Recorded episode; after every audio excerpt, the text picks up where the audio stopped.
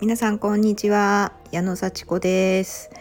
今日は月曜日ですね。ちょっと、えー、天気がいいけれどもすごく寒い日になっております。もうね、えー、関東のねこう冬の寒さをまた感じているところですけれども私は今日は夜はレッスンがあるのでちょっと一回ねおさらいをして、えー、夜のレッスンにね備えているところです。今日ね、えー、ちょっと私のね現状の課題である親子問題のね、えー、まあ、最近の落ち着き方ということをねお話ししていきたいと思います。あのー、もうね何回も何回もねこの私と娘との関係についてはボイスでお話ししたりとかあのー、本当にコーチングを受けると必ずそこに問題が行き着くみたいな。でそれは結局私自身がこう自分を満たし、えー、娘を満たし家族を満たしっていう風にこう近い人間関係から満たしていこうっていうところに、まあ、問題がいくつくんですよね。きっとあのそしてどんどん影響力がこう大きく外へ外へと向かっていくっていうね一番最初が自分で娘、まあ、夫家族っていう風にね広がっていくっていうのをねこうそこのところがね一番の課題なんだなっていうことをねこうどんな方にコーチング受けてもやっぱりそこを言われるんですよね。私あの仕事でまあ高額商品売りたいとかはい、しっかり自分に自信が欲しいどうやったら売れますかみたいな話に、ね、なっていくとやっぱ自分への確信家族との関係みたいなところに必ず話がいくんですよ。そやっぱりやまあこれって母としてねあるあるだよねっていう話もありこう結構みんな悩んでることって何も私だけじゃないっていうようなこともね感じて、まあ、私は私の悩みがあるわけですけれども、まあ、皆さんねあの何かしら親の悩みみたいなの共通だったりもするっていうこともあって、まあ、ちょっとちゃんとね向き合ってみようかなっていうことで最近アウェアネスというね会社のねあの子育てなんかセミナー最高の子育てみたいなねセミナーが結構頻繁に行われてるんですよね。これ私あのアウェアネスのベーシックスクールというあのコースに入っていてこれ月額9800円かなそのぐらいであのクラスに入っている人は無料だったりするまたは入ってなくても無料かもしれないですね。あのそういうあの、まあ、定期的に行われる会があって結構最近子育てのセミナーが多いんですよ。であの今まではねやっぱりなんか子育てってちょっとなんか小さい子供小さい子供のこうイヤイヤ期とかそういう手が足りないとかそういう話が多いのかなっていうこうちょっと思い込みでねもうちょっと私の子供そんな時期過ぎちゃったしな。もう高校生とか大学生で悩んでる話ってちょっと合わないんじゃないかなと思ってあんまり出てなかったんですね。正直。本当だ。それに気づいて。ああもうちょっと向き合ってみようと思って。何お説教みたいなことねこう言われたら嫌だなとかって思いながらももう向き合おうと。私の課題はそこだと思って。あのそしたらまあパンパンパンとこうねあの行われることがやっぱ目に入ってくるんですよね。もう向き合おうと思ったらそういう開催されるのが目に入ってきてでまあ申し込んで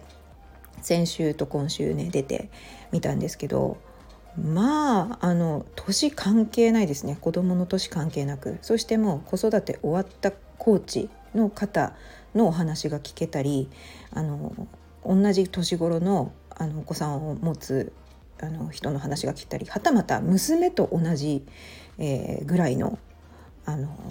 二十歳そこそこの方のお嬢さんのお話が聞けたりその方とお母様との関係とかいうお話が聞けたりあのなんかすごい共感するんですけどみたいな「えみんな悩んでるの?」みたいなあのそういう話が聞けてねこれめちゃくちゃそういう集まりに自分が参加するって大事なんだなっていうのを改めて思いました。であのもうねコーチ認定コーチの方ってなんかすごいやっぱり満たされているっていうかあの私から見たらもう完璧な人たちなんじゃないかって思うぐらいなんですけどやっぱり子育てには悩んだ時期があったとかねそういう話してるんですよね。自分自身も小さい頃親との関係が良くなくて子供とも関係が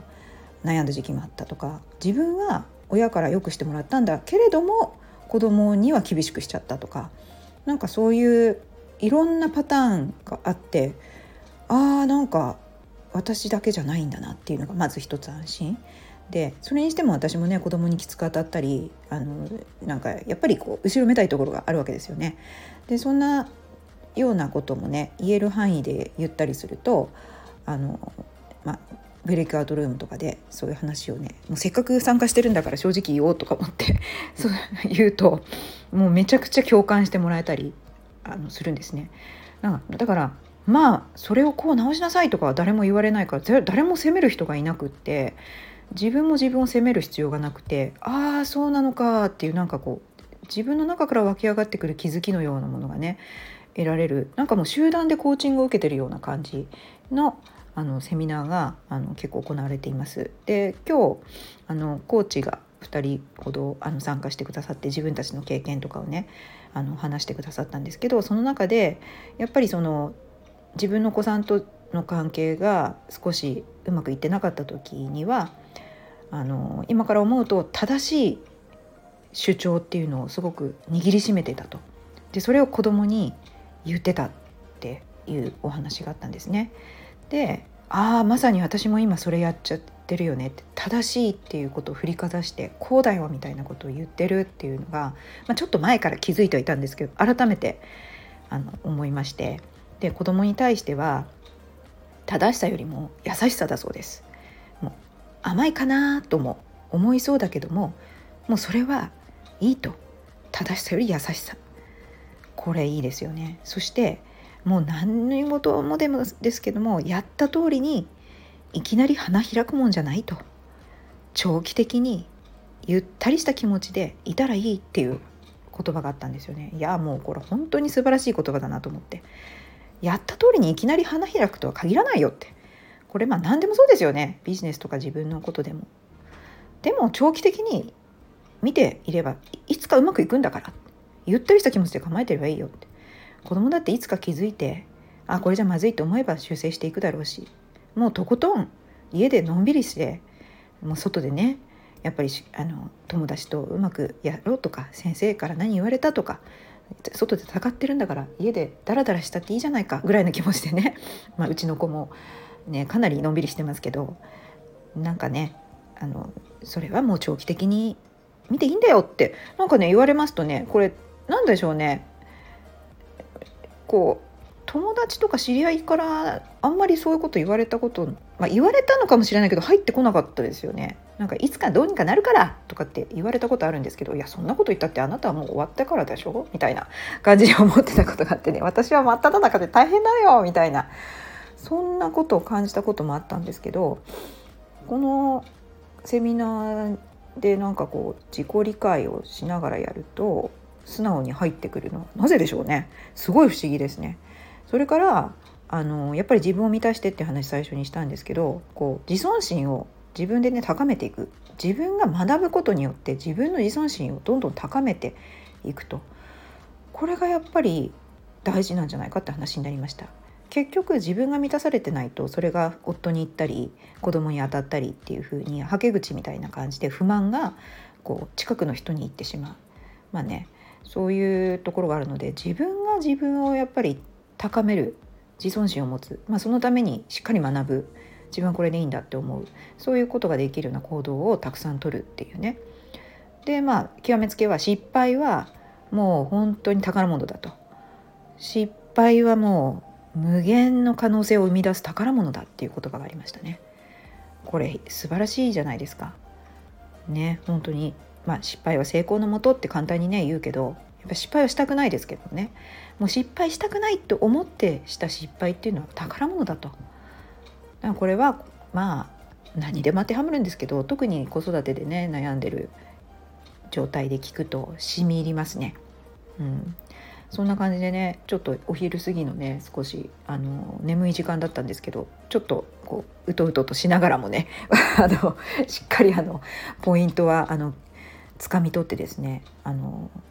今日もね得るものがいっぱいありました。でね多分ねこれまあ先週も受けて今週も受けてまた新たな気づきがあってっていう風になってるんですけどしばらくねこれ聞かないと忘れちゃうんですよねまた子供に向かっていっちゃうみたいな自尊心高めることを忘れちゃうみたいなことがあるのでやっぱ定期的にねこう自分でこう繰り返し繰り返しノートを見るとかやっぱこういうあの集まりに出ていくとか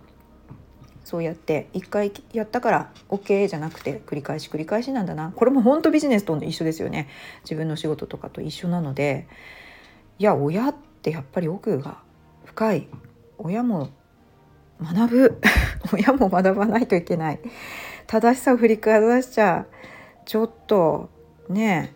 息苦しい。子供には正しさより優しさだ。やった通りにね、いきなり花開くのではないです。長期的にゆったりした気持ちで構えてればいい。そして自分が学んで自尊心を高め失敗は宝物だと思う。どうですか？なんかこの言葉私今ノートにね書き留めたやつをね順番に言ってるんですけどもこれ素晴らしい言葉の宝庫だなと思って皆様にもあのお伝えしました。私しょっちゅうね子供が子供がとか自分がとか言っててねあの本当に皆さんねお子様あの持つの怖いとか思わないでほしいなと思って言ってるんですけど子供は本当に素晴らしい喜びを与えてくれる存在です。本当にだからねいろんななんかこう戦いとかあると思いますけども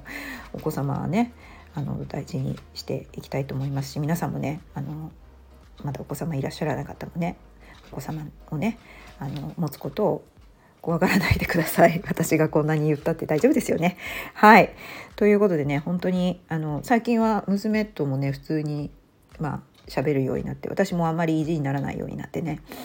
あなんか普通な会話がちょっとできるようになりました。ママはね自分のことばっかり考えてるんだよ。もう少し人のことを考えた方がいいよ。って言われてああそうだね。そうだよね。ごめんね。うん。頑張るよ。っていうあんまり余計なこと言わずにそうだね。言ってくれてありがとうっていうような感じでね上の子とねちょっとお話したりとか「今日は送るの?」って言ったら「うん。何時に送る？送ってほしい。うん。じゃあ何時にね」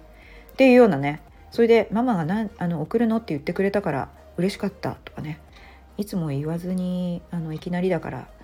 ねママが行けるかどうかも分かんないんだよなんて言ってましたけど、まあ、私はいればいいね。あの OK なんですけど、まあ、その後に打ち合わせがねあの予定されてたりとかするのは突然言われるよりも計画した方がありがたいよって話をねしてもう車で送ることは送ります。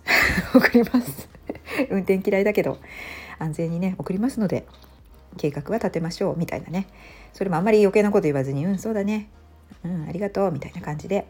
なんかこう少しね、うん、話ができるようになってきました。これはね大きな変化です。大きな変化です。はい。